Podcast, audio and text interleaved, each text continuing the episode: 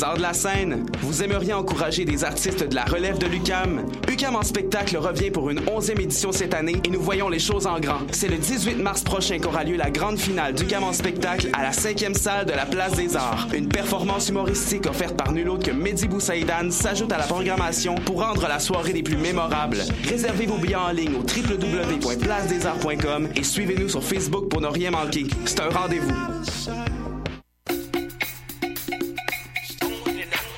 Uh. Beats to Eat, c'est un brunch musical et ça se passe à Montréal. On écoute la musique, on mange une fois par mois le dimanche. Des DJ, du soul et du fun, du hip hop et du funk. Si tu connais pas l'adresse 250 Sainte-Catherine-Est, tous tes amis seront invités, il y aura plein d'activités. Parle-en, fais de la publicité, l'émission sera rediffusée sur les ondes de choc de 11h à midi chaque dimanche. Beats to Eat, Fresh Paint pour des journées captivantes. Yeah! Pour prendre un verre entre amis, rien de mieux que le bar Grenade au coin de la rue Ontario-Est et Champlain. Le bar Grenade, une brasserie orientale tendance et branchée dans Ville-Marie. Avec nourriture d'inspiration asiatique, c'est l'endroit idéal pour vos 5 à 7 qui se terminent aux petites heures du matin. De plus, venez assister une fois par mois aux soirées luttes de choc.ca. Sans oublier de venir nous voir aux soirées Full Moon Party thaïlandaise lors des soirs de pleine lune. À quelques pas de la station Papineau, pour une ambiance explosive, le bar Grenade au 1603 rue Ontario-Est à Montréal. Vous écoutez Choc pour sortir des ondes.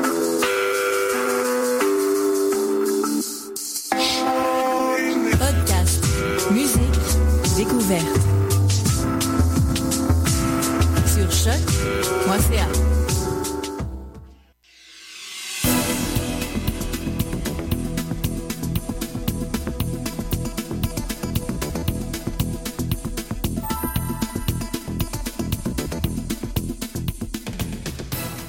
Bienvenue à Format déconstruit. Ici, on construit des formats, mais aussi on les dé, on les déconstruit.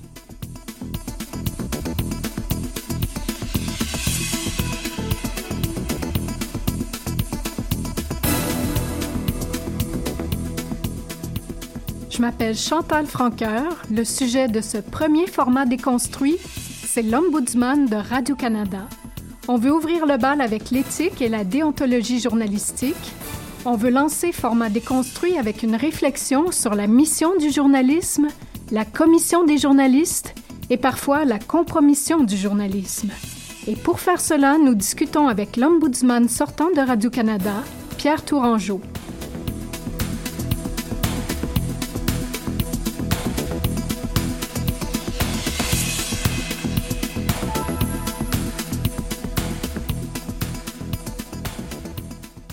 Il a plus de 40 ans d'expérience comme journaliste. On peut dire que c'est un expert. Il vient de passer plus de quatre ans à juger les plaintes de citoyens mécontents de certains reportages diffusés à Radio-Canada. Les citoyens se plaignent, par exemple, de la partialité, du manque d'équité, du manque d'équilibre, et l'ombudsman tranche. J'ai demandé à Pierre Tourangeau qu'est-ce que le public ne comprend pas bien du journalisme? Ce que le public ne comprend pas, et on s'en rend compte particulièrement quand il y a des débats sociaux importants, c'est que ce ne sont pas les journalistes qui sont euh, partiaux, ce sont eux. ce sont les membres du public la plupart du temps. Parce que sur un sujet qui nous touche particulièrement, de, particulièrement près, euh, les gens euh, vont avoir tendance à ne pas voir qu'ils sont eux-mêmes partiaux. Les gens, tout le monde, les journalistes aussi, ont des croyances, euh, des principes, des valeurs, une morale, euh, euh, des convictions. Et euh, si le journaliste est capable, le bon journaliste est capable de, les mettre de côté pour atteindre l'impartialité quand il fait un reportage, euh, c'est pas le cas du public. Et lui, il perçoit l'information qu'on lui donne à travers le filtre de tous ces éléments-là. Il va par contre, par exemple, euh, trouver qu'une question difficile posée à un invité euh, est une manifestation de partialité. Alors, les gens ne comprennent pas ce que c'est que le journalisme en ce sens-là. Ils ne comprennent pas que les journalistes sont là pour pousser les invités à, sortir de leur cassette ou du langage entendu du discours entendu pour aller chercher peut-être les choses qui vont les débalancer et leur faire sortir vraiment le, fond de la question. Du côté des journalistes, après avoir révisé des centaines de plaintes, qu'est-ce que y a-t-il quelque chose en fait que les journalistes ne comprennent pas bien? Euh, de façon générale, je dirais qu'ils comprennent, ils, maîtrisent assez bien les grands principes euh, éthiques. Euh, il arrive parfois que, dans la, prise du quotidien, hein, la frénésie du quotidien, ils, oublient euh, de vérifier une chose, et puis, euh, bon, parce que le travail devient mécanique, surtout en télévision, par exemple, encore plus qu'en radio, je pense, parce qu'on a moins de temps maintenant. Il faut, voir les images, il faut, bon. Alors, euh, il, va arriver qu'ils vont, vont repérer une quote dans, une entrevue qu'ils ont faite dans le camion en revenant, ils vont prendre un bout, pour mettre ça dedans. Bon, j'ai eu des, cas comme ça où la citation, le bout d'extrait qu'on a retenu faisait dire un peu le contraire euh, de ce que la personne voulait dire. Alors, souvent, euh, les, pris par leur quotidien, par leur pratique qui est de plus en plus infernale, parce qu'on leur demande de faire plein, plein de choses en même temps, de tweeter, de, faire ci, de faire ça, euh, les journalistes vont tourner les coins ronds. Et c'est même pas volontaire. Hmm. C'est la pratique maintenant qui veut ça de plus en plus. Vous avez parlé de tourner les coins ronds. Qu'est-ce que c'est la différence entre une maladresse et une faute journalistique? Ah, c'est une bonne question, ça. Euh, c'est très difficile parce que euh, c'est très compliqué parce que tu peux être maladroit de façon euh, involontaire. Et tu peux aussi, et ça peut, être assez, ça peut être une infraction aux normes claires, et tu peux euh, faire une petite infraction aux normes de façon volontaire sans que ce soit trop grave. Donc, tu sais, on, bouge là-dessus, mais euh, il y a des cas assez particuliers. Euh, a encore une fois, c'est peut-être dû à la façon dont on travaille dans certains types de médias comme la télévision, où on, tu, tu connais le métier, on nous a souvent euh, susurrer aux oreilles qu'il fallait raconter des histoires, puis être Newman, puis aller chercher l'auditeur euh, par la petite histoire, partir du particulier pour aller au général et tout ça. Il reste que souvent, on est devenu tellement technicien, par exemple, dans l'art de faire ça, qu'on oublie le sujet et que, euh, tu sais, la, fameuse phrase qu'on attribue à Mark Twain, tu sais, Don't let uh, the facts get in the way of a good story. D'abord, en passant, on, on oublie qu'il n'était pas juste journaliste, il était romancier, puis c'est pour ça qu'il disait ça, dans sa carrière de romancier, pas de journaliste. Euh, ben, on la revire à l'envers aujourd'hui. Moi, je dis toujours aux, étudiants, euh, don't let a good story get in the way of the facts, parce que ça arrive souvent on trouve une belle façon d'illustrer. Puis c'est cute, c'est le fun, puis ça marche, puis ça passe bien, mais c'est tout croche, dans le fond. Le propos lui-même n'est pas soutenu vraiment par les faits. Et euh, il faut, même quand on fait du journalisme illustré ou qu'on veut rendre plus euh, accessible, il faut garder en tête que... Il faut garder en tête que ce sont les faits qui priment. Donc, euh, l'ombudsman sortant de Radio-Canada, Pierre Tourangeau, dit ce sont les faits qui priment, mais il y a des sujets de reportage où les faits sont matière à débat, où l'interprétation des faits ne sera pas consensuelle. Par exemple, par exemple, oui, dans le dossier israélo-palestinien, beaucoup de plaintes à l'ombudsman portent sur ce dossier, tellement que Pierre Tourangeau est devenu impatient. C'est le dossier qui m'a euh, amené le plus de plaintes et qui m'a amené aussi à faire des révisions, euh, les révisions les plus difficiles, les plus dures. Il n'y a rien de plus facile que de faire des erreurs que dans le dossier israélo-palestinien.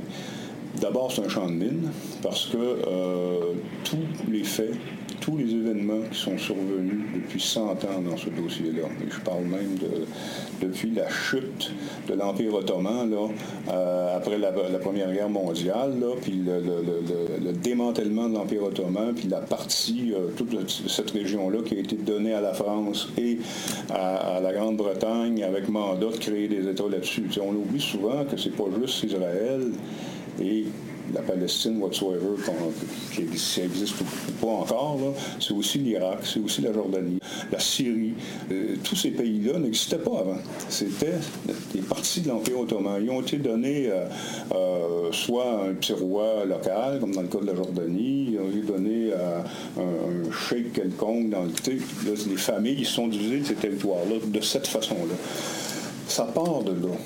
Alors, quand euh, tu n'es pas connaissant de ces situations-là, et d'autant plus qu'après ça, à partir de 1948, la création d'Israël et tout ça, il y a eu tellement de choses qui sont arrivées et qui, ont été interprétées de façon différente selon qu'on soit arabe ou euh, israélien ou juif, que si tu ne connais pas ce dossier-là parfaitement, et tu t'aventures là-dedans avec tes gros sabots en disant n'importe quoi, c'est sûr que tu vas faire des erreurs. C'est sûr que même si tu ne le veux pas, tu vas commettre le crime de, de partialité sans le savoir et sans le vouloir, même si tu es animé de toutes les bonnes intentions possibles. Alors, moi, j'avais suggéré à la suite de ces révisions-là, régulièrement à la direction de l'information, de faire attention, de, ne pas laisser n'importe qui travailler sur ce dossier-là, même si c'est un texte qu'on doit faire dans un téléjournal ou une émission de radio, un texte de trois paragraphes, même si on résume des euh, trois dépêches euh, sur un sujet précis d'agence de presse, s'assurer que la personne comprend minimalement de quoi elle parle pour ne pas résumer à côté, comme c'est arrivé. Et, ça, malheureusement, c'est une grosse machine Radio-Canada. Il y a le web, il y a la télé, il y a la radio, il y a les régions, il y a des directions euh, dispersées. Les, contenus d'information en région ne sont pas euh, faits par l'info. En tout cas, bref, il y a toutes sortes de monde qui travaillent sur ce dossier-là. Puis malheureusement, on Malheureusement, on continue à faire des erreurs. Pendant son mandat, Pierre Tourangeau a fait face à des personnes et à des groupes qui se plaignent à répétition. On pourrait les appeler les abonnés de l'Ombudsman. 5 à 10% des plaintes viennent de ces abonnés. Voici ce que Pierre Tourangeau a, à dire à ce sujet. Il y a euh, différents types d'abonnés. Euh, il y a euh, les groupes d'intérêt. par exemple, le gens qui défendent les positions israéliennes, euh, qui formulent des plaintes de façon régulière. Et souvent, ce sont euh, les plaintes qui sont les plus articulées, les mieux articulées, les mieux défendues.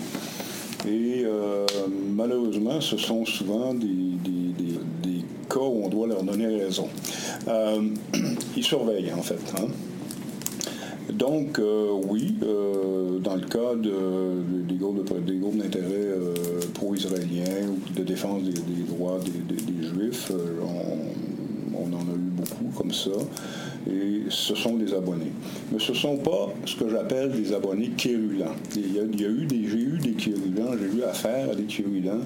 Euh, la plupart du temps, je n'ai pas fait de révision pour eux. Euh, je les ai même barrés, je les ai envoyés dans les spams.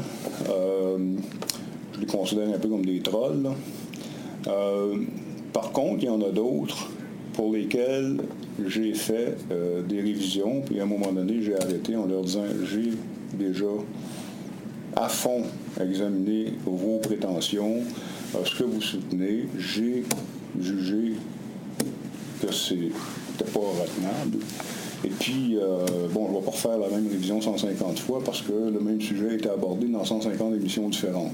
Je veux dire, à un moment donné, quand ça fait trois révisions que tu fais sur le même sujet, tu te dis que, bon, je m'excuse, mais euh, effectivement, les données scientifiques montrent que l'excès de gras dans la consommation euh, alimentaire ou de sucre est un problème de, salubrité publique. Quand l'Organisation mondiale de la santé dit qu'il y a une épidémie d'obésité aux, États-Unis, je m'excuse, mais je pense qu'ils sont mieux placés que vous pour. Bon, alors, tu mets haut là. Euh, il y en a d'autres qui, effectivement, ont du, même genre des, des, obsessions particulières et qui, chaque fois qu'il se passe quelque chose qui ne fait pas leur affaire sur ce qui a rapport à cette obsession-là, ils vous écrivent, portent plainte, etc., etc. C'est tellement facile. Puis même les plaintes sérieuses, les gens les font maintenant parce que c'est si facile sous le coup de la colère. Ils ont tous leur portable, ils ont tout leur, leur, iPad, ils ont tout leur ordinateur à porter. Ils voient quelque chose, ils n'aiment pas ça. Ça part tout de suite. Je reçois un paquet de bêtises à l'autre bout, moi là. La plupart du temps, je réponds aux gens, écoutez, euh, je veux bien recevoir votre pain, mais vous allez changer de ton. Là, là oh, ça devient poli d'un coup. C'est que les gens ont eu le temps de réfléchir puis de comprendre qu'ils s'adressent à quelqu'un à l'autre bout. Les gens ont eu le temps de réfléchir, de comprendre qu'ils s'adressent à quelqu'un à l'autre bout. Il a été ombudsman pendant plus de quatre ans. Son mandat prend fin le 31 mars 2016. J'ai demandé à Pierre Tourangeau est-ce que l'ombudsman est une institution crédible, respectée? Moi, je pense que oui. Je dirais qu'ici même, à l'intérieur de Radio-Canada, on a toujours été un peu rébarbatif à l'égard des ombudsman. Hein? Tu le sais, tu étais là euh, longtemps. Moi-même, quand j'étais euh, à l'information, directeur de l'information, des fois, je regardais ça avec un drôle d'œil en me disant non, non, pourquoi il se mêle, puis qu'est-ce qu'il connaît, puis bon. Mais euh, je pense que ça, ça dénote une mauvaise compréhension du rôle de, ce que c'est un ombudsman et de l'utilité que ça peut avoir dans une boîte. Il faut bien comprendre qu'une boîte comme Radio-Canada, une société publique, d'une part, euh, mais aussi un organisme de presse qui se veut crédible, qui se donne une mission d'intérêt public, etc., etc., comme d'autres euh, médias qui ne sont pas des sociétés euh, publiques, mais qui sont des organes de presse qui ont comme principe de vouloir faire de l'information de qualité, se donnent des ombudsman, je pense au Globe, au Toronto Star, Global ou d'autres l'institution ombudsman vient crédibiliser l'information qu'on fait. C'est surtout un acte de transparence. De dire aux gens, mais voyez-vous, là, chez nous, si vous n'êtes pas satisfait, si vous pensez qu'on a commis des erreurs, vous pouvez vous plaindre. On vous encourage à le faire, puis il y a quelqu'un qui est indépendant qui va regarder ça de façon correcte, puis qui va nous taper sur les doigts si pas bien, si ce qu'on a fait n'est pas bien, puis bon. Et euh, ce souci de transparence-là, euh, ne tient pas seulement qu'à l'ombudsman. Il ne faut pas que l'ombudsman soit un faire-valoir, dans le sens où on s'en lave les mains, on fait des erreurs, puis c'est l'ombudsman qui s'en occupe, puis une fois qu'il décide, de toute façon, personne ne lit ça, puis euh, tout le monde s'en tape. Euh, il faut qu'avec l'institution Ombudsman, il y a euh, un, réel souci de transparence du côté des gens de l'information. Et j'ai beaucoup travaillé là-dessus. Je ne suis pas encore parvenu à 100% à, des résultats là-dessus. Je pense qu'il y a des choses qui vont bouger bientôt. Je pense qu'on me dit que même si j'ai fait trois rapports annuels où je, reviens là-dessus, Michel euh, Cormier va créer bientôt un editor's blog, un blog du directeur, comme euh, sa collègue euh, Jennifer McGuire en fait un à CBC, qui est très bienvenu, parce que ça lui permet, ça va lui permettre d'expliquer dans des cas particuliers ses politiques éditoriales, d'expliquer pourquoi il est Charlie, d'expliquer pourquoi on a tant couvert les événements de Paris par rapport aux événements de, je sais pas, de les autres explosions du même genre qui étaient survenues, par exemple à Ankara ou à Beyrouth. Pourquoi on choisit tel sujet plutôt que tel autre? Pourquoi c'est pas vrai qu'on est anti-région? Pourquoi c'est vrai? Bon, s'expliquer sur les, erreurs, par exemple, israélo-palestiniennes, bon, ce genre de choses-là. Et ça, ça fait partie aussi du devoir de transparence. Et l'ombudsman doit Il doit y avoir un dialogue entre l'ombudsman et les responsables de l'information et que ce dialogue-là soit public. C'est-à-dire que, par exemple, moi maintenant, mais euh, quand il y a des blogs, ils apparaissent en première page euh, du site euh, israeliocanada.ca, information, avec les autres columnistes en bas. J'ai réussi à gagner ça. Je suis bien content, mais c'est pas suffisant.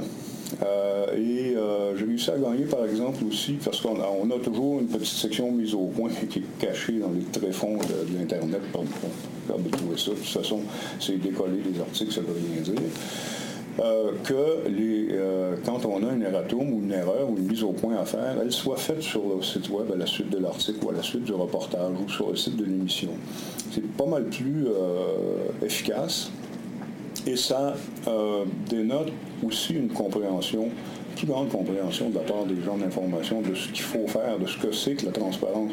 Pas grave faire des erreurs, il y en a des pires que d'autres, mais faire une erreur, c'est pas grave. Tout le monde fait des erreurs. Ce qui est pas correct, c'est de pas les admettre et de les cacher.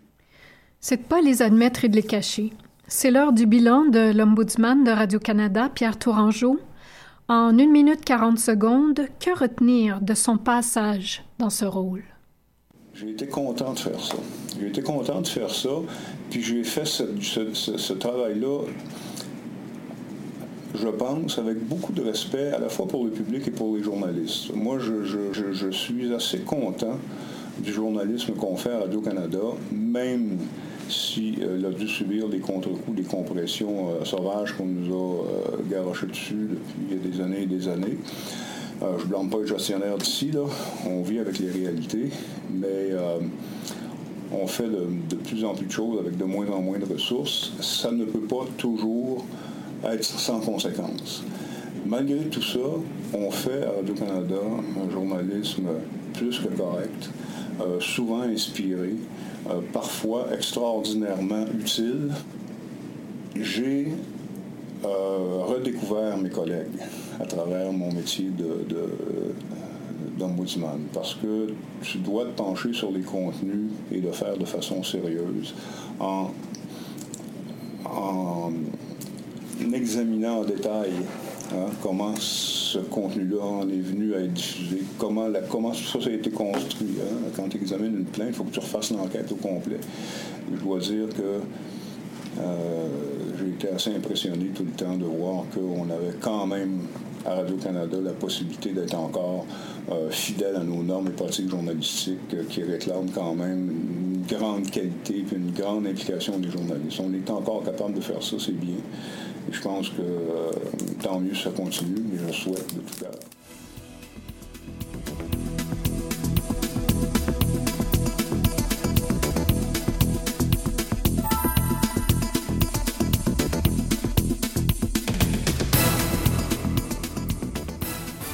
Merci à Pierre Tourangeau, l'ombudsman de Radio-Canada. Il m'a reçu dans son bureau au 23e étage de la, de la Tour, à Montréal, avec vue sur le pont Jacques-Cartier.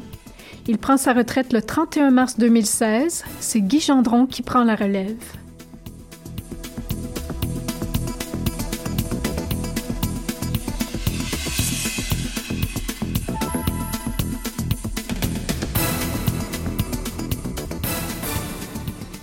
Merci d'avoir écouté Format déconstruit. À bientôt.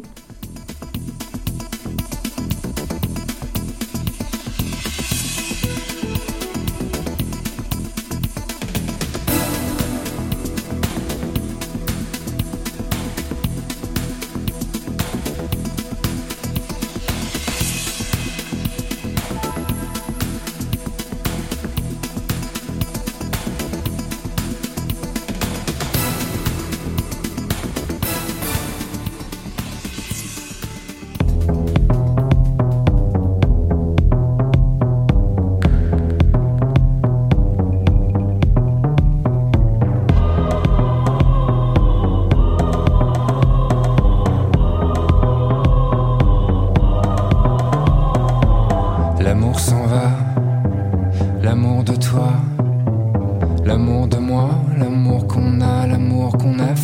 quand c'est fini.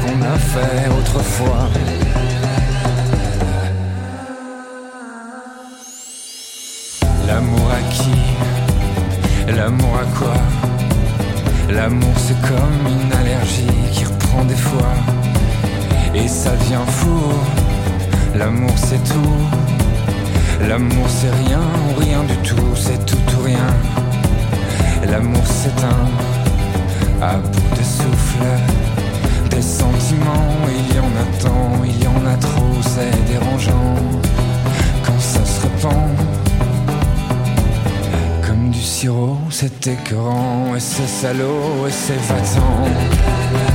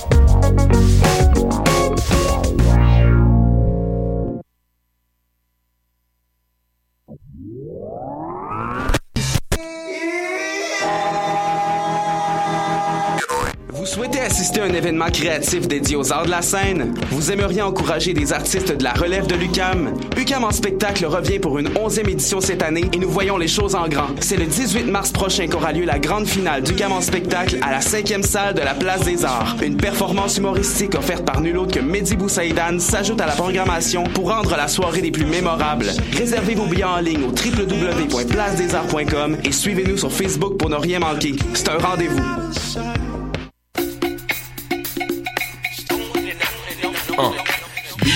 C'est un brunch musical et ça se passe à Montréal. On écoute la musique, on mange une fois par mois le dimanche. Des DJ du